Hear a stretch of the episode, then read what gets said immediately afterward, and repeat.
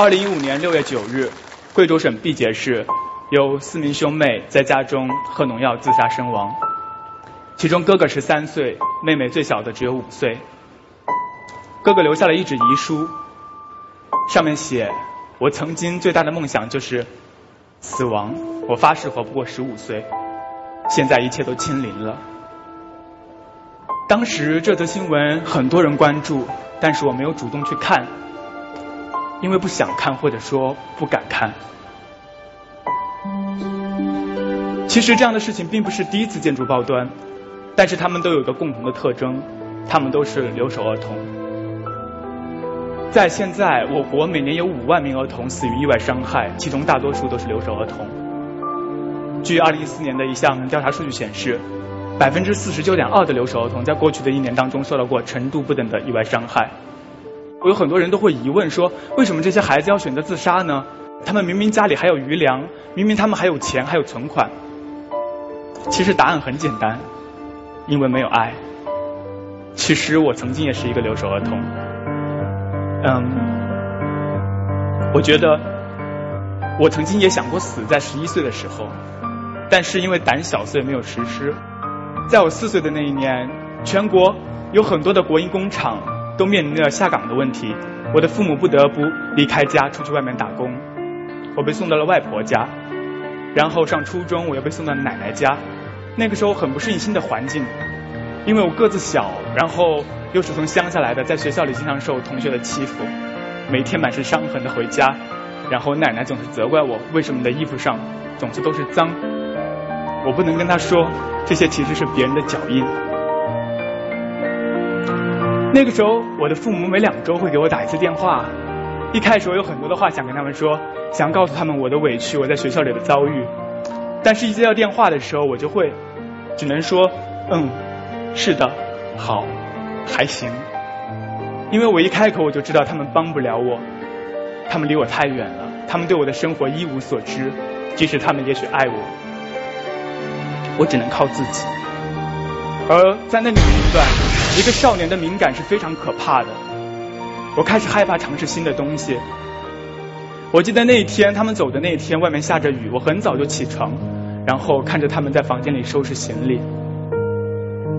那是他们一件一件的把衣服往行李箱里放。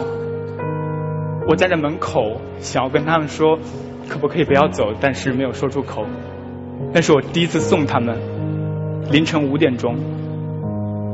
大家都还在睡，雨很小，我静静的跟在他们身后，不知道走了多久，终于到了车站，然后看着他们上了车，我终于上了车，跟我妈说：“你们可不可以不要走？”我妈说：“不行，因为要赚钱养你。”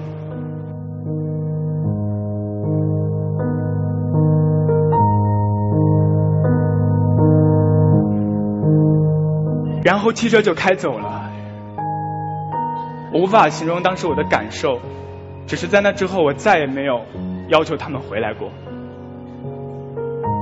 你们知道吗？那个时候我就想，一切是不是都是我的错？是因为要养我，所以他们才会离开家，离开我要去赚钱。我会想，是不是因为我的错，一切才会变得这么糟糕？但是另一方面，我也会怨恨他们，为什么不可以？为什么不可以留下来？为什么不可以和我一起生活？不可以陪我长大？所以，当我看到新闻报道里写说十三岁的张启刚在遗书里写：“谢谢你们，我知道你们对我的好，但是我还是该走了。”是啊，我知道你们对我的好，但是有什么用呢？没有用的。每一个少年的心里都藏着秘密，都有一个。永远也解不开的疙瘩。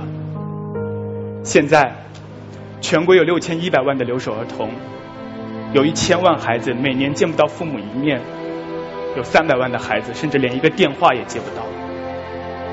这都不是数字，每个数字的背后都是曾经像我一样，一个人在夜晚里哭泣，一个人发呆，一个人想着生活真没有意思。我今天在这里真正想说的，是对那些已经结了婚、然后想要计划有孩子的夫妻说，请一定一定要和你的孩子生活在一起。我想对那些已经有了孩子，但是因为各种原因没有和孩子生活在一起的父母说，请尽量和你的孩子生活在一起。最后，我想对那些曾经和我一样独自成长，现在仍然在独自长大的孩子们说：我曾经也想过自杀，但我还是长大了，不仅长大了，而且我现在做着自己喜欢做的事情。除了选择死，我们还有更好的选择，还可能有更好的以后。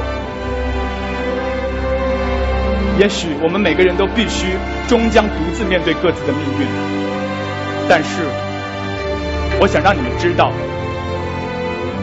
在这个世界上还有很多个我和你。当你感到难过的时候，请记住，你并不孤独。